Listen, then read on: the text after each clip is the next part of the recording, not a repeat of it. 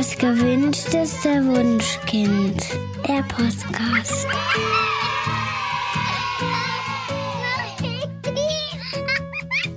Hallo und herzlich willkommen beim Podcast von Das gewünschteste Wunschkind mit Daniel Graf und Katja Seide. Wir haben heute zwei Gäste sogar im Studio, liebe Katja. Wir freuen uns sehr, dass ihr den Weg hierher gefunden habt. Kali Stronk und Thea. Hallo! Ja, ihr beiden, ich stelle euch mal kurz vor. Thea ist Bibliothekarin und liest seit acht Jahren in großen Gruppen vor. Und sie ist außerdem Buchbloggerin. Und Kali, du bist Kinderbuchautorin. Genau, man kennt dich von den Giraffenaffen, von den Mufflies. Du hast auch die ganz tolle Umweltserie Leonie Looping mitgeschrieben. Ja. Und wurdest gerade ausgezeichnet mit dem Preußhof-Preis für Kinderliteratur. Für Theo und der Mann im Ohr vom Ravensburger Verlag. Du liest auch ganz viel vor. Herzlich Genau. willkommen bei uns. Und darum soll es heute natürlich bei uns auch gehen, nämlich ums Thema Vorlesen. Yay! Ja. Genau, ein Herzensthema. Total schön, dass ihr uns gerade zu dem Thema eingeladen habt. Vielen Dank dafür. Ja, gerne. Also wir fangen wir doch gleich mal an. Warum äh, ist denn Vorlesen eigentlich so wichtig? Müssen Kinder vorgelesen bekommen? Unbedingt? Unbedingt. Unbedingt, ja. Kinder müssen ganz unbedingt vorgelesen bekommen. Aus ganz vielen Gründen, weil es so viele Vorteile für alle Beteiligten hat. Also ich bin ja nicht nur Bibliothekarin, sondern auch Mutter. Kann also auch aus ganz persönlicher Erfahrung sagen, was es mir bringt, wenn ich meinem Kind viel vorlese. Und das bringt mir unheimlich viel, weil es zum Beispiel den Kontakt zum Kind, den Einblick in die Welt des Kindes viel leichter macht, als wenn ich jetzt am Abendbrotstisch sage, du, äh, was bewegt dich eigentlich gerade, was ist dir gerade wichtig? Da kommt dann meistens, äh, oder weiß nicht. Ja, genau. Und über ein Buch, da hat man einfach auch ein Thema, wo man einsteigen kann mit dem Kind. Ne? Man kommt in so eine ganz intime, nahe Situation und das verbindet auch ungemein. Es ist also das Erlebnis des Vorlesens ist, ist so ein wertvolles. Und das ist eigentlich das Besondere daran. Und auch für mich als Erfahrung als Vorleserin, man erfährt auch ganz viel, ob man das nun will oder nicht. Also ich lese Klassen viel vor und Kitagruppen und ich weiß von den meisten Kindern in meiner Heimatgemeinde, wie deren Katze heißt und was deren Schwester letztes Jahr in den Ferien gemacht hat. Also man bekommt einen sehr guten Einblick in die Lebensrealität. Und das hilft mir zum Beispiel als Bibliothekarin auch zu wissen, aus welchen Bereichen kaufe ich denn jetzt Bücher ein, was interessiert die Kinder gerade. Und als Mutter ist es eben auch gut, einen Kontakt zu haben und zu wissen, was interessiert das Kind gerade. Und das purzelt automatisch aus denen raus, wenn man vorliest. Also man muss da gar, kein, gar keine Fragerunde machen, sondern das kriegt man so nebenbei mit. Und fürs Kind ist dann natürlich auch ganz viel dabei. Einmal das, was wir gerade sagten, der enge Kontakt. Weil, sind wir mal ehrlich, im Moment ist so eine Zeit, wir rennen alle durch die Gegend, von der Arbeit zum Einkaufen, zum... äh, Wir haben ständig irgendwas zu tun und wenn wir vorlesen, dann lesen wir vor. Und dann sind wir nur mit dem Kind da und haben nur das Kind und das Buch. Und das ist eine ganz wertvolle Zeit. Wenn man das öfter macht, dann hat das auch ganz tolle Effekte auf das Kind. Ne? Also Studien haben daraus gefunden, dass das wirklich auch auf den IQ wirkt und ich glaube sechs Prozentpunkte oder sowas ausmacht. Und vor allem, wenn es interaktives Vorlesen ist. Ne? Also wenn man mit dem Kind gemeinsam die Bilder anschaut, Fragen stellt, vielleicht auch mal fragt, was ist denn da jetzt gerade passiert oder wie könnte es weitergehen? Und so kommt man in einen ganz besonderen Austausch mit dem Kind. Und jetzt gerade ist ja bald wieder die Einschulungszeit und viele Eltern fragen sich, wird mein Kind es leicht haben in der Schule? Wird das Lesen lernen ihm leicht fallen oder wird es ihm schwer fallen? Und da kann man schon ganz früh, indem man vorliest, einfach den Grundstein legen fürs Lesen lernen. Ich habe da mal die Vorlesestudie der Stiftung Lesen mitgebracht. Die hat sich letztes Jahr damit beschäftigt, welchen Kindern fällt das Lesen lernen leicht und welchen fällt es schwer? Was kann man tun, um es den Kindern zu erleichtern? Und da ist Punkt eins tatsächlich Vorlesen. Man kann Geduld üben, längeren Geschichten zu lauschen. Man baut den Wortschatz auf, ist klar. Also auch wir, wenn wir reden, ihr werdet das auch kennen. Ihr werdet Ja, ein Buch total. anders schreiben, als wenn wie euch so der Schnabel gewachsen ist. Also in Büchern ist der Wortschatz aber nochmal ein ganz anderer. Und mein Kind, dem ich pausenlos vorlese, seit sie ein halbes Jahr ist oder so, hat einen irren Wortschatz, was total schön ist, was ihr total viel erleichtert, auch Zusammenhänge zu erklären, weil sie eben das, den Werkzeugkasten dazu da hat. Und ja, wie war das mit der Empathie? Ja, wenn man viel vorliest und vor allem, wenn man viel liest, dann lernt man ja Geschichten von anderen kennen. Und das heißt, man lernt auch, sich in die hineinzuversetzen und mit denen einen Weg zu gehen und Probleme zu meistern. Und wenn man dann selber auch eigene Probleme hat, hat man schon mal Handlungsmodelle durchspielt, was man machen kann, wenn äh, auf einen sowas zukommt. Ne? Und man kann viel leichter dann auch seine eigenen Entscheidungen treffen. Ja, und sich besser in andere hineinfühlen, weil man es schon mal geübt hat mit den Geschichten. Genau, weil man auch andere Perspektiven auf das Leben kennengelernt hat. Ne? Das hört sich ja erstmal schon gut an. Also die IQ-Punkte steigen und Ja, äh, also sechs sind ja schon Lesen lernen, enorm. Ja. Lesen lernen äh, wird erleichtert. Das äh, hört sich ja schon mal gut an. Was habt ihr denn für Tipps, wie man jetzt eine schöne Vorleseatmosphäre zu Hause hinkriegt? Genau, also da unterscheidet sich tatsächlich nochmal, lese ich jetzt vor einer größeren Gruppe vor, vor der Kita-Gruppe, die mich eingeladen hat oder die Klasse oder für ein einzelnes Kind. Wichtig ist, was ja gerade schon mal durchklang, wenn wir vorlesen, dass das Kind weiß, es geht jetzt nur um mich und nur ums Vorlesen. Man kann natürlich auch, wenn man, ähm, das hattest du, glaube ich, mal erzählt, dass du in der Bahn oder im Zug gerne mal was vorliest. Oder im Wartezimmer oder dass man Situationen nutzt, wo man sagt, okay, also jetzt sitzen wir hier rum und irgendwie muss ich das Kind nett bespaßen und der Handyakkus alle, dann kann man auch äh, natürlich in jeder Situation vorlesen. Aber wenn man sagt, es soll jetzt was Besonderes sein, ich möchte ein Ritual installieren, es ist schön, wenn man zum Beispiel sagt, ähm, immer an einem besonderen Ort mit ähm, einer bestimmten Kuscheldecke. Was wir als Ritual hatten, ist, dass das Kind das Buch immer selber auswählen durfte. Ich weiß, liebe Eltern, das ist nicht immer leicht, wenn man das 94. Mal das gleiche Buch vorspricht. Man kann es ja dann gar nicht, braucht, kann es dann gar nicht mehr lesen nennen.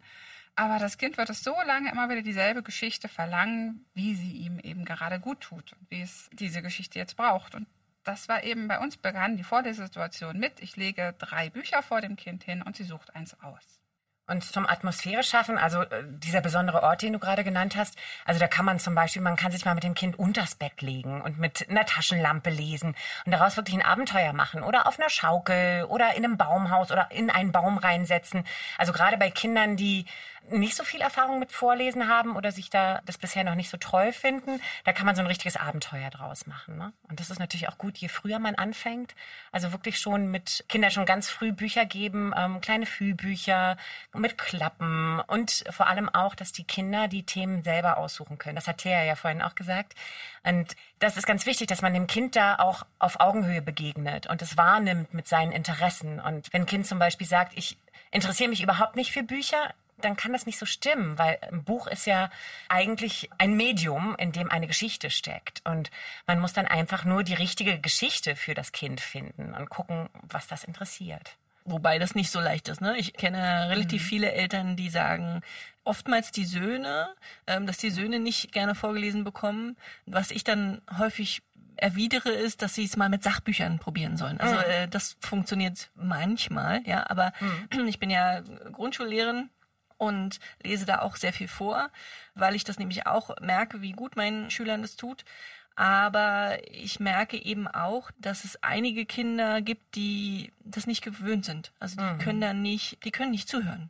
Die interessiert es dann auch nicht. Und das ist für mich dann natürlich als Vorlesende total blöd. Das ist ganz frustrierend. Genau, da werde ich gleich noch was zu sagen. Erstmal noch kurz zur Auswahl. Ich habe das häufiger, dass Eltern zu mir kommen und sagen, ja, also mein Kind interessiert sich nicht für Bücher. Brauchen sie gar nicht versuchen. Der mag das nicht. Häufig tatsächlich der. Und ich habe festgestellt, wie du schon sagst, über Sachbücher zu gehen. Weil jeder Mensch interessiert sich für irgendetwas. Und es ist in erster Linie völlig egal, was das ist. Ich hatte mein Kind, das interessierte sich nur für Straßenschilder. Ich habe also aus allen Bibliotheken, die sich irgendwie boten, Bücher mit Straßenschildern besorgt Cool. und ähm, habe wir sind dann über Straßenschilder, über Verkehrssituationen, Autos und so weiter und haben dann das Thema erweitert. Und das ist tatsächlich auch fürs Leseanfangen für mich der Tipp, über Sachbücher zu gehen. Also wir haben am Anfang noch gar keine Geschichten vorgelesen, sondern diese Wieso, Weshalb, Warum Bücher. Wobei, also wir hatten auch diese Wieso, Weshalb, Warum mit den Ja. Klappen sind es, ne? Genau. Und ich hasse das, die vorzulesen. Das geht mir so auf die Nerven. Genau, das das- tut mir leid, aber oh, das, oh, ja. Ja, das wird dir jetzt vielleicht nicht neu sein. So ein bisschen Leidensfähigkeit gehört schon dazu. Ah, wenn man als Elternteil irgendwie was besonders Tolles erreichen will. Ja, war am Anfang bei mir auch. Ich habe gedacht, meine Güte. Und das war bei mir auch ein Umdenken, weil ich am Anfang dachte, ich muss jetzt diese Geschichte zu Ende kriegen. Und das Kind unterbrach mich pausenlos. Ich konnte keine Seite zu Ende lesen, ohne dass sie auf irgendein Kind deutete. Macht der? Ja, der macht gerade, was weiß ich. Ah, und der? Ja, der ist ein Eis. Macht der? Also wir haben quasi äh, stundenlang nur darüber geredet, was auf den Bildern drauf war. Okay. Also ich habe geredet, sie hat gedeutet. Später redete sie dann mehr. Und das war das, was ich gerade gesagt habe. Es geht beim Vorlesen gar nicht darum, die Geschichte von vorne bis hinten durchzulesen, sondern dem Kind ein angenehmes Erlebnis mit dem Buch Ja. zu ermöglichen. Genau. Und da musste ich total umdenken, gerade beim Vorlesen bei Gruppen. Ich habe am Anfang gedacht, naja, ich lese jetzt schon seit fünf Jahren meiner Tochter vor. Ich kann das. Ich stelle mich vor so eine Klasse, ich lese vor. Und dann war das total anders. Und ich habe die am Anfang einfach nicht gekriegt. Und ich habe vorgelesen und habe gemerkt, also erstmal, dass ich, wenn ich einem einzelnen Kind vorlese, von, ich sag mal, von ja, intellektuell kann man nicht sagen, aber man kann schon etwas Bücher für Ältere nehmen. Man muss, wenn man für größere Gruppen vorliest, noch einen Schritt zurückgehen. Die Erfahrung habe ich jedenfalls gemacht, damit die sich besser einhaken können. Und man wird permanent unterbrochen. Okay. Und die ersten Vorlesesachen habe ich gedacht, mein Gott, lass mich doch mal die Geschichte zu Ende lesen. Ja. Und vor allen Dingen auch, muss ich an mir ein bisschen arbeiten, dieses, die respektieren mich überhaupt nicht, die unterbrechen mich ständig. Ich versuche ja meinen Job zu machen. Mhm. Ist, aber so meinen die das überhaupt nicht. Das ist tatsächlich so, dass es, das hast du so. Es löst was aus bei ihnen und das ist eigentlich was Schönes. Ne? Man erzählt eine Geschichte, da kommt eine Katze drin vor und dann sagen die Kinder, ich habe auch eine Katze Ja. zu Hause, hey, ich habe zwei, ich habe sechs. Und ähm, das ist, die wollen das mit dir teilen und das ist ja genau dieses interaktive Erlebnis, was man damit schafft. Ne? Okay. Natürlich will man dann auch als Vorleser weiterkommen in der Geschichte, aber manchmal muss man sich da auch ein Stück von lösen. Oder man fragt dann, wollt ihr wissen, wie es weitergeht? Und dann rufen sie sowieso wieder ja. Okay. Das ist interessant, weil das tatsächlich bei meinen Schulklassen auch so ist, dass wenn ich vorlese, ganz häufig irgendwie das getriggert wird und dann, ich habe gestern einen Mann gesehen, der hatte und wird Genau, eine riesige Geschichte erzählt und ich denke so, ja, aber ich will doch vorlesen. Also ich mache das auch so in, in großen Gruppen. Also ich lese manchmal, also letztens habe ich vor 180 Kindern gelesen. Ne? Und ich frage dann, wer von euch hat denn ein, eine Katze zu Hause? Hand hoch. Ne? Weil wenn ich ein einzelnes Kind erzählen lasse, wollen alle und die wollen nicht mehr aufhören. Und mit diesem Hand hoch kann ich eine ganze Gruppe ansprechen und mit einbeziehen. Und trotzdem komme ich aber dann auch wieder zu meinem Text und, und komme weiter in der Geschichte. Okay. Und was mir da geholfen hat, war so ein bisschen ein Verständniswechsel. Das Kind wird nach der Geschichte nicht nach Hause gehen und sagen, also irgendwie war die Geschichte so kurz und sie hat so wenig vorgelesen, sondern es wird sagen, und ich konnte von meiner Katze erzählen und ich war dreimal dran und ich wurde gehört. Das wird es natürlich nicht so formulieren, aber es Ja. fühlt sich gehört Okay, und gesehen, und, ja. und gesehen und das ist halt Wahrgenommen. Ah, spannend. Jetzt kurze äh, Geschichte von mir. Ich war ähm, letztes Wochenende oder was in Hamburg und habe einen Vortrag gehalten und während ich sprach, stand am Rand eine Neunjährige und die, äh, die drehte sich permanent im Kreis und hüpfte und dann wurde ihr gesagt, dass das störend ist und dann legte sie sich auf den Bauch, während ich sprach und schwamm so auf dem Boden, so machte so Trockenübungen im, im Schwimmen und dann drehte sie sich auf den Rücken und ließ sich so mit den Füßen über den Boden schaben. Das war meine Tochter übrigens. und äh, lies mal so einem Kind was vor. Ja, es ist, es ist so, dass also ich weiß das, deswegen hat es mich nicht gestört, aber sie baut halt Stress ab über Motorik. Und bei diesem Vortrag war sie halt sehr, sehr aufgeregt, dass ihre Mama auf der Bühne stand und hat, sie hat mir ganz wirklich intensiv zugehört. Also sie kon konnte hinterher den ganzen Vortrag erzählen, aber sie musste das eben, indem sie wirklich Motorik, also diesen Stress über Motorik abgeleitet hat. Was macht man denn? Also ich finde es beim Vorlesen furchtbar. Ja, ich habe eine Tochter, die liegt extrem still neben mir und hört sich ganz, ganz, ganz, ganz aufmerksam zu, was was ich lese, und die andere eben die hüpft dann auf dem Bett oder die läuft durchs Zimmer, weil sie so aufgeregt ist, wenn man Harry Potter vorliest. Das ist besonders schlimm. Hm, das ist besonders spannend. aber also es ist so furchtbar für mich als, also anstrengend für mich als als Vorlesende. Kann man da was machen oder ist das normal oder? Also ich muss dazu sagen, es ist auch wirklich gemein. Ne? Also in der Grundschule hat man den größten Bewegungsdrang überhaupt und soll dann ständig irgendwie still sitzen. Das ist einfach fies. Ne? Also das ist gegen die Natur. Und wenn ein Kind so einen Bewegungsdrang hat, soll es den ausleben. Und es gibt Hörbücher, es gibt Hörspiele und dann kann es auch trotzdem Geschichten wahrnehmen und, und lernen. Und die, wie du selber auch sagst, viele Kinder hören trotzdem zu. Ja, man merkt es nur nicht. Ne? Also als am Anfang, als ich halt vorgelesen habe und wie gesagt, diese eine Tochter ganz perfekt neben mir liegt, ja, und und zuhört und die andere Tochter halt das Bett runterrutscht und so. Ich habe empfand das als unschön. Also ich habe ja. nicht als störend, sondern als nicht wertschätzend, ja. Ja. weil ich das Gefühl hatte, sie hört nicht zu. Jetzt Also- wei- mittlerweile weiß ich, dass es, dass es anders ist. Aber In großen Gruppen mache ich das so, wenn ich merke, also kurz bevor die Kinder unruhig werden, verändere ich was. Also entweder ich stehe auf oder ich frage, was beziehe sie mit ein. Oder ich habe auch meine Ukulele dabei und singe mit denen auch mal einen Song zwischendurch. Oder wenn die Kinder dann schon lesen können, dass sie auch mal einen Teil lesen, ne, dass man sie mit einbezieht. Und wenn man das so abwechslungsreich gestaltet, dann passiert es meiner Erfahrung nach gar nicht so oft, dass die Kinder dann so unruhig werden. ey, okay, ich gebe dir mal meine Tochter. Lies dir mal vor, okay. Das ist bei einzelnen Kindern auch noch mal ein bisschen anders als bei großen Gruppen. Ich komme da noch mal auf die Leidensfähigkeit zu sprechen, weil das bei mir ganz extrem ist. Ich habe nur die andere Tochter, und zwar die, die sich die ganze Zeit bewegt. Ja. Und bei uns ist es so extrem, dass ich permanent beim Vorlesen irgendwelche Körperteile aufs Gesicht geschlagen kriege. Meistens die Arme und dann mit dem Buch natürlich. Ihr könnt euch das dürfte ich jetzt, jetzt bitte bildlich mal vorstellen. Und ich habe es am Anfang versucht, ihr vorzulesen, während sie auf meinem Schoß saß. Das habe ich dann schnell aufgegeben nach dem dritten blauen Auge.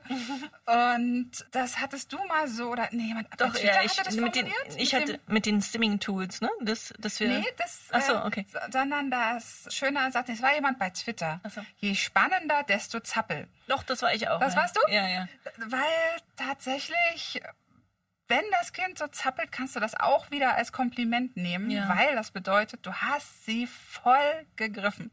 Sie ist total in der Geschichte drin oder es, das Kind ist total in der Geschichte drin, hört zu und leidet mit dem äh, Helden mit und muss irgendwo hin mit dieser Anspannung. Zumindest ist es bei meinem Kind so. Wenn ich ihr irgendwie ähm, eine schöne Blümchengeschichte vorlese, sitzt sie da ganz entspannt. Aber wenn es spannend wird, und deswegen sagt es doch bei Harry Potter besonders, das ist auch fies, das ist schon richtig spannend. Und da geht man unheimlich mit. Und da sitze ich zum Beispiel, wenn ich die Filme schaue, auch nicht still. Beim Lesen schon, sonst haue ich mir selber das Buch aufs Gesicht. Aber ich verstehe das sehr gut, dass sie einfach irgendwo hin müssen mit der Anspannung. Und da hattest du mir mal so, wie hieß denn das? So, so Fummelwürfel und sowas empfohlen, dem Kind etwas in die Hand zu geben, womit es was tun kann. Ja, Fidget, also genau, wir haben So das mit Fidget Toys probiert, also ähm, oder Stimming Toys kann man dazu auch sagen. Das hat bei uns teilweise funktioniert, aber eben, also ich habe ich hab dann irgendwann aufgegeben und habe gedacht, egal, sie läuft halt durchs Zimmer, sie hört mir ja trotzdem zu. Aber man kann das probieren, dass man halt so klein, also entweder Knete in die Hand gibt oder wie heißen die, die, die Spin, Spinner, ne? Fidget Spinner. Fidget, Fidget Spinner, Spinner. genau, die hatten ganz gut funktioniert oder äh, es gibt halt auch Mein Kind hat zeitweise Papier in kleine Fetzen geschnitten, wenn ich vorgelesen Mm, Taschentücher habe. haben ist bei uns Taschentücher äh, nicht geschnitten, aber gerissen ist auch wird viel benutzt. Genau, also Also machen lassen. Da sage ich Ja, das, genau. was ich schon beim Unterbrechen gesagt habe, machen lassen. Und ich habe dann tatsächlich gesagt, so, du sitzt jetzt einfach mal ein Stückchen weiter weg oder du darfst durch den Raum laufen. Und ja, ich finde es zwischenzeitlich auch frustrierend, wenn das Kind eine Brücke macht oder Spagat übt oder sonst irgendwas und ich lese gerade wunderbar mit ganz toller Betonung und werbe vor. Aber ich merke, dass es ihr gut tut und dass sie der Geschichte folgt und dass sie danach tatsächlich auch wiedergibt, was ich erzählt habe und anderen erzählt. Mama hat so eine spannende Geschichte, da ging es darum, darum, darum. Da hat er den grünen Pullover an und ich denke, das weiß ich nicht mal mehr. Also sie sind tatsächlich dabei und Ja. genau und machen lassen. okay. Nun ist nicht jeder so ein begnadeter Vorleser wie ihr. Ihr habt da ganz viel Übung drin. Ich persönlich halte mein Vorlesevermögen für eher mittelmäßig. Habt ihr denn ein paar Tipps für mich, dass ich es ein bisschen spannender, interessanter für meine Kinder gestalten kann? Ich habe da zuerst mal eine Statistik. Und zwar hat die Stiftung Lesen in einer ihrer Umfragen, das ist die von 2017, kann man auch alle nachlesen, auf der Seite der Stiftung lesen, Kinder gefragt, ob sie gerne vorgelesen bekommen, was sie gerne vorgelesen bekommen.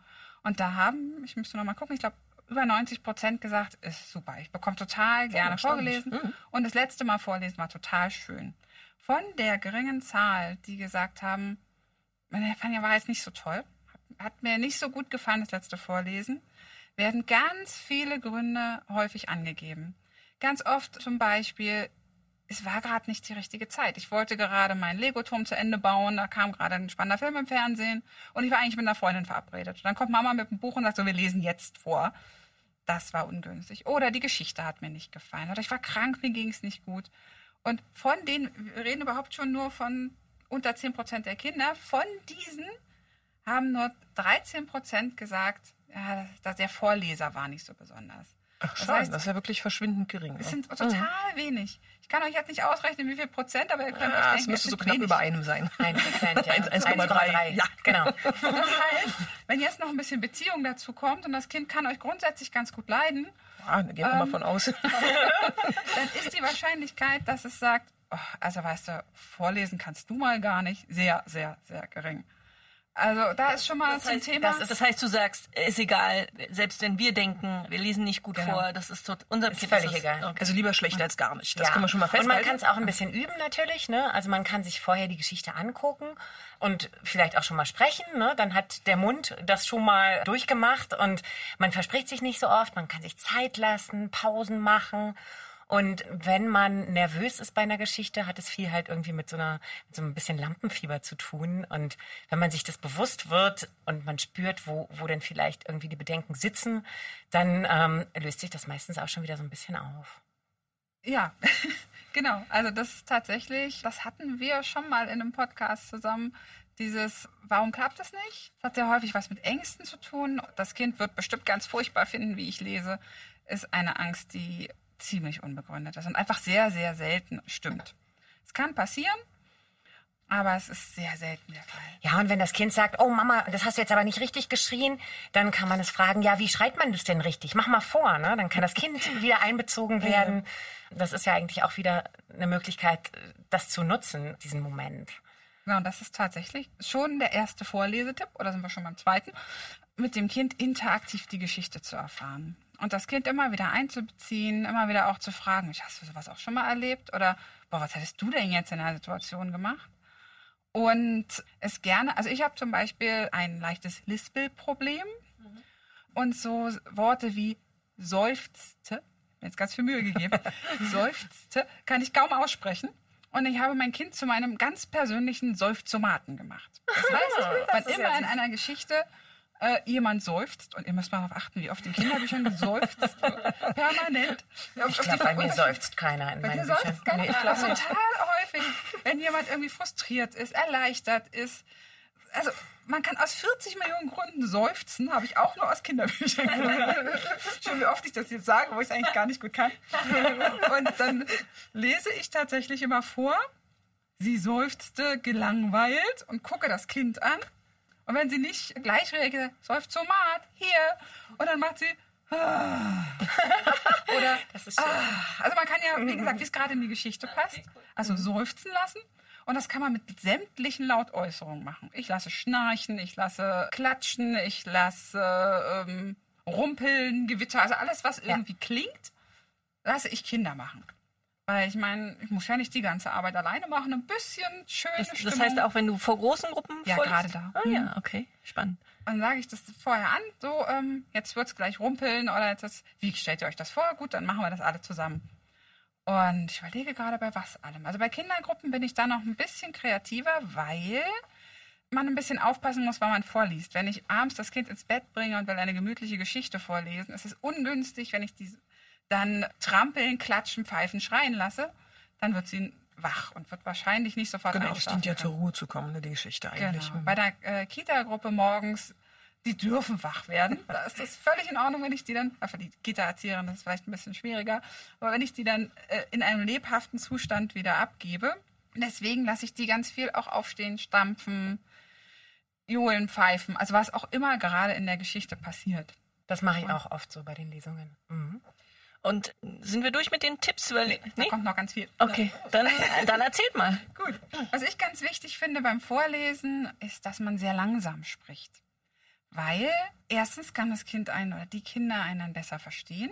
Zweitens hat man selber mehr Zeit, die, die Wörter zu lesen und ihnen auch die Betonung zu geben, die man sich dafür wünscht. Und drittens bauen wir ja hier gerade beim Vorlesen im Kopf des Kindes ein Bild. Und wenn ich langsam und ruhig spreche, hat das Gehirn des Kindes mehr Zeit, dieses Bild zu bauen. Wenn ich ganz schnell vorlese und dann ist das Kind noch bei der Springmaus von gerade eben und plötzlich sind wir schon beim nächsten, ist es schwerer für das Kind zu folgen. Also ganz langsam sprechen hilft auch bei Nervosität. Wenn ich denke, oh, jetzt verhaspel ich mich bestimmt, langsam und ruhig. Zeit geben zum Verarbeiten. Ne? Das ist ja auch das mit diesen Pausen machen, dass wirklich mal was sacken kann und auch das, was spannend ist. Ne? Dass man wirklich, wenn was, äh, was Spannendes passiert, diese Spannung halten und aufbauen, bis es fast unerträglich ist und dann erst weitermachen. Ne? Genau. Was auch ein super Tipp ist fürs Vorlesen, ist an der spannendsten Stelle aufhören. Und einfach mal sagen, so, ich leg Oh, das Buch hier hin. Cliffhanger, genau. Gemein. Weil das Kind wirklich, das wird neugierig und es will wissen, wie es weitergeht. Und es wird ärgerlich, also es ärgert sich ein bisschen, dass es das selber noch nicht kann und schaut sich's vielleicht an und so ist die, entsteht auch Motivation zum Lesen lernen. Ne? Das ist auch tatsächlich eine Sache von Autoren. Ne? Manche beenden Kapitel an Stellen, dann mein Kind sagt, oh nee, echt jetzt, das kannst du jetzt aber echt nicht bringen. So hört das jetzt auf. Wir müssen Und wir müssen weiterlesen. Das ist ja gemein. Da muss ich ja Und- jeden Abend ein ganzes Buch lesen. wenn es gut gemacht ist, ja. Aber das ist ja auch bei Serien oft so, ne? dass es mit so einem Cliffhanger aufhört. Und wir haben den Trick zu Hause, dass wir dann manchmal, wenn wir wirklich aufhören wollen, in der Mitte eines Kapitels, in der, in der Mitte einer Folge aufhören. Phase dann, ja. ne? Also so. so. Aber wir wollen ja die Kinder dazu bringen, dass sie, dass sie sich für die Geschichten noch mehr interessieren und selbstständig dann auch anfangen, irgendwann die sich zu erschließen. Ne? Genau, was ihr bei uns vielleicht jetzt schon gemerkt habt, wir arbeiten sehr mit unserer Stimme und mit unserem Körper. Das könnt ihr am Podcast jetzt nicht sehen, aber wir beide, Kali und ich, fuchteln sehr viel und machen uns groß, Echt? ganz groß. Ich gar nicht. so beim Reden. Äh, Das mache ich beim Vorlesen tatsächlich intensiv. Also wenn ich von einer großen Giraffe spreche, dann strecke ich die Arme nach oben, mache mich ganz groß und bei einer kleinen Maus mache ich mich selbst auch ein bisschen klein, dass das Kind auch ein bisschen Bewegung zu sehen hat, also auch ein bisschen was, ja, ein bisschen Action hat. Und das mache ich auch mit meiner Stimme. Also wenn eine ganz kleine Maus ist, dann darf ich mal ganz hoch sprechen. Oder wenn ähm, etwas total spannend ist, dann spreche ich ganz schnell. Oder wenn ähm, jemand etwas sucht, dann mache ich eine Pause. Und dann sucht man quasi mit und wartet und versucht da. Genau, oder wenn jemand klopft, dann klopfe ich auch auf meinen Koffer, den ich dabei habe, oder auf einen Tisch. Nachttisch. dann auch wieder diese, diese Geräusche einbeziehen und eigentlich alles geben, so in alle Richtungen ausloten und ausprobieren. Und da auch nochmal der Tipp, keine Angst vorm lächerlich machen. Das hatte ich anfangs vor großen Gruppen, bei meinem Kind nicht so. Ich dachte, oh, jetzt will ich hier was singen. Und ähm, im Gegensatz zu Kali, die das echt gut kann, ist mein Gesang eher badezimmertauglich, sage ich mal. Und ich hatte aber noch nie, dass ein Kind gesagt hat, oh nee, Frau Thea, lassen Sie das mal besser. Die- die gehen total mit, die freuen sich. Und ich hatte das auch bisher immer, wenn ich eben ja, mich so reinschmeiße und groß mache und die Stimme verstelle. Die Kinder finden das toll. Mhm. Und das gehört halt zur Geschichte. Und ich würde jetzt so vielleicht nicht unbedingt mit Elfenflügeln oder was habe ich häufig, wenn ich Hexengeschichten auf vorlese mit Hexenhut, würde ich so nicht auf die Straße gehen. Aber für die Geschichte passt das super. Und du verkleidest dich dann, oder was? Ab und zu, wenn mir so ist, verkleide ich mich auch. Mache ich zu Hause auch. Siehst du, das ist schon wieder ein Tipp. Man kann sich verkleiden, weil die Kinder dann sehen, ah, wir sind jetzt in der und der Geschichte. Oder zum Beispiel, wenn ich über Tiere spreche, achte ich darauf, dass ich zum Beispiel Eulenohrringe habe oder ein T-Shirt mit einem Tier drauf, dass ich gleich nochmal eine optische Verknüpfung herstelle. Ja, das ist toll. Und was man noch machen kann, ist, dass man halt ähm, wirklich auch sich Zeit nimmt, um die Bilder gemeinsam anzugucken. Ne? Das sind auch schöne Pausen, die für die Aufmerksamkeit, also die Aufmerksamkeit noch verstärken, ähm, immer wieder auch diese Interaktion wieder verstärken. Und hier gibt es zum Beispiel dann auch manchmal so kleine Sprechblasen, die können die Kinder dann auch vielleicht schon selber lesen. Das sind dann immer überschaubare Mengen. Das kann man machen. Was kann man noch machen, Thea? Äh, Ich habe jetzt schon so viel gesagt. Ja, ist ja schon eine Riesenmenge an Genau, tollen Tipps. Genau. Ach so, und Also man kann natürlich, man kann natürlich auch noch rund ums Buch sich ein paar Sachen ausdenken. Ne? Also, dass Ja. das Buch Teil einer Welt wird. Ne? Also, dass man zum Beispiel äh, Figuren raussucht, Spielfiguren, die irgendwie den Figuren in der Geschichte ähnlich sind. Ne? Also hier bei mir zum Beispiel ist eine Robbe vorne drauf, bei Leonie Looping, ne? dass man dann vielleicht eine Robbe hat, mit der sie dann spielen können, dass sie das weitertragen können.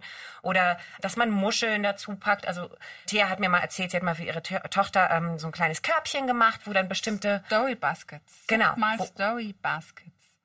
Und Oder das kann man- Geschichtenkörbchen. Genau, und, und das kann man natürlich auch einbeziehen, ne? dass man den Kindern bestimmte Dinge gibt und wenn die vorkommen in der Geschichte, äh, müssen sie sie hochzeigen. Ne? Also ich habe zum Beispiel Puppen basteln lassen zu meinen Figuren. Die nehme ich dann auch mit in die Lesungen und dann, ähm, wenn dann Mücke zum Beispiel was sagt, dann frage ich, wo ist denn Mücke nochmal? Und dann kann Das das, ist eine Mücke- Schmetterlingselfe? Das ist eine Schmetterlingselfe, genau. Die heißt eigentlich Esmeralda Lacrizia von Mückhausen, genannt Mücke. Genau, und dann frage ich, wo ist denn Mücke gerade? Und dann zeigen sie die und dann sind sie wieder mit angesprochen und fühlen, sind ein bisschen stolz, dass sie gerade Mücke haben. Und das kann man natürlich im, im kleinen Kreis mit seinen ein, zwei, drei, vier Kindern kann man das genauso machen, ne? dass die dann halt in dem Moment, wo die Muschel in der Geschichte vorkommt, wer die zuerst irgendwie findet und hochhält. Ne? Also da kann man so kleine Spiele draus machen. Oder eben auch für die Hände zum Beschäftigen. Ne? Dass sie die Figuren haben, dass sie das quasi mitspielen können und ein bisschen auch die Spannung rauslassen können. Das ist immer eine gute Idee. siehst du? Ja, cool. Ich würde jetzt gerne mal was vorgelesen Ja, bekommen. wenn wir schon zwei Profi-Vorleserinnen hier haben, dann möchten wir natürlich auch gerne mal was von euch vor vorgelesen bekommen. Da passt es auch ganz gut, wo wir gerade dabei waren, dass man auf ganz unterschiedliche Arten vorlesen kann und verschiedene Stile auch bei Kindern gut ankommen, dass wir beide mal ein Stück vorlesen. Wir lesen nämlich sehr unterschiedlich vor. Also falls äh, die Hörerinnen und Hörer das noch nicht gemerkt haben, die, die Charaktere unserer beiden Gästinnen äh, ist äh, bis klein, klitzekleines bisschen unterschiedlich, ganz, ganz dezent unterschiedlich. Okay, ich würde sagen, ich fange einfach mal an, oder? Genau, Kali liest mal aus ihrem eigenen Buch. Genau, ich lese mal aus dem neuesten Buch. Das ist Leonie Luping, Kleine Robbe in Not. Da geht es um das wichtige Thema Plastik am Meer und Plastik generell. Und es ist so, dass Leonie mit ihrer Oma und dem Floh und den Schmetterlingselfen endlich, endlich, endlich ans Meer gefahren ist. Und dort haben sie eine Sandburg ge- gebaut und geplanscht und gebadet. Und plötzlich hören sie ein leises Jaulen aus der Ferne. Leo und die Elfen warten ein Stück durchs Wasser in die Richtung, aus der das Weinen kommt. Nicht weit von ihnen entfernt ist eine Sandbank im Meer, auf der etwas Graues liegt. Der Berg da weint, ruft Mücke und zeigt auf das graubraune Etwas. Das ist kein Berg, das ist eine Sandbank und obendrauf liegt eine kleine Robbe. Eine Babyrobbe, ruft Leo, als sie näher kommen. Schnell laufen sie und Flo zu der Sandbank hinüber. Mücke, Luna und Kimchi flattern neben ihnen her. Schon bald haben sie das Robbenkind erreicht. Es wimmert und schluchzt. Frag mal die Robbe, was los ist, sagt Leo. Die Robbe hat schreckliches Bauchweh, übersetzt Kimchi. Hix! Die kleine Robbe hat richtigen Schluck auf. Wo sind denn Ihre Eltern? fragt Leo besorgt. Na, die sind etwas zu essen holen. Sie dachten, die Robbe hat bestimmt Bauchweh, weil sie Hunger hat. Aber die Robbe sagt, sie hat gerade etwas gegessen. Hitz! Und was hat sie gegessen? fragt Flo. Na, bestimmt ein Lastwagen voll mit Schokokeksen, überlegt Mücke. Oder Eiskugeln mit Sahne und ganz viel Schokostreuseln drauf. Leo rümpft die Nase. Hix, macht das Robbenkind wieder. Hm, wie kann man ihm nur helfen? Buh, ruft Mücke plötzlich. He, was ist denn mit dir los? empört sich Kimchi. Na, wenn jemand Schluck auf hat, muss man ihn doch erschrecken, erklärt Mücke. Das Robbenkind kichert, doch dann fängt es wieder an zu wimmern. Wir müssen es zu einem Arzt bringen, stellt Kimchi fest. Ja, wir fliegen dich zu einem Arzt, ruft auch Mücke und macht ein komisches Geräusch, das wie ein Propeller klingt. So, jetzt seid ihr mal kurz dran. Wie klingt ein Propeller?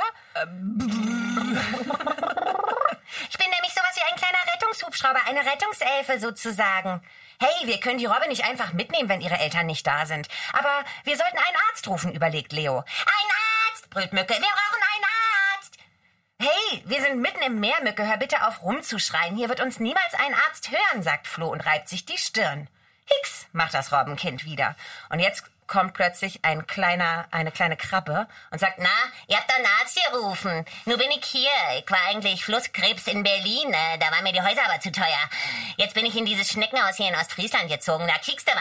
So, und du machst mal Platz und lasst mal Onkel Doktor durch. So. Und dann untersucht er das Robbenbaby. So, jetzt Mund auf und Zunge raus, kommandiert er und streckt der, steckt der Robbe einen alten Eisstiel in den Rachen. An der Stelle frage ich die Kinder immer, kennt ihr das vom Kinderarzt? Ja. Und das kennt natürlich jeder. Hicks. Schön, okay. Oh, total. Also ich habe viel Luft nach oben, sehe ich gerade. ja, Thea. Tia, wo, woraus liest du uns vor? Ich habe euch was von den drei Fragezeichen Kids mitgebracht. Weil die drei Fragezeichen, die drei Fragezeichen kennen die meisten von uns sicherlich selber noch aus ihrer Kindheit. Oh ja. Und die gibt es jetzt auch für jüngere Kinder und die gibt es jetzt auch ähm, als Erstlesebücher mit weniger Text. Die eignen sich dann also auch, wenn man ähm, sagt, man möchte eine Geschichte mal an einem Abend durchlesen. Und ich habe mitgebracht Der Monsterschreck von den drei Fragezeichen Kids. Rätselhafte Kirschen. Justus! Justus! Mit lautem Klingeln brausten Bob und Peter auf ihren Fahrrädern durch das Tor des Schrottplatzes. Ihre Haare waren vom Fahrtwind ganz verstrubbelt. Justus! rief Bob. Es ist super sonniges Schwimmwetter. Wir wollen an den Strand. Suchend sah Peter sich um. Wo ist Justus denn? Schläft er etwa noch? Keineswegs, Freunde, erklang in diesem Moment Justus Stimme. Der Anführer der drei Fragezeichen kam hinter dem Haus hervor. In den Händen hielt Justus einen großen Korb voller Kirschen. Ich helfe Tante Mathilda beim Kirchenpflücken, erklärte er. Die besten Kirchen der Stadt wachsen nur hier, an unserem Baum. Seinen beiden Freunden lief beim Anblick der Kirchen das Wasser im Mund zusammen. Heißt das, Tante Mathilda will uns ihren berühmten Kirschkuchen backen? fragte Peter aufgeregt. Justus schüttelte den Kopf. Nein, Freunde, erklärte er enttäuscht. Dieses Mal nicht. Diese Kirschen hier dienen einem guten Zweck. Einem guten Zweck? wunderten sich Peter und Bob. Vielen Dank fürs Vorlesen, ihr beiden. Ähm, damit sind wir auch schon am Ende unseres heutigen Podcasts. Wir würden euch gerne nochmal einladen, um über ein anderes Thema zu sprechen, nämlich übers Lesen lernen.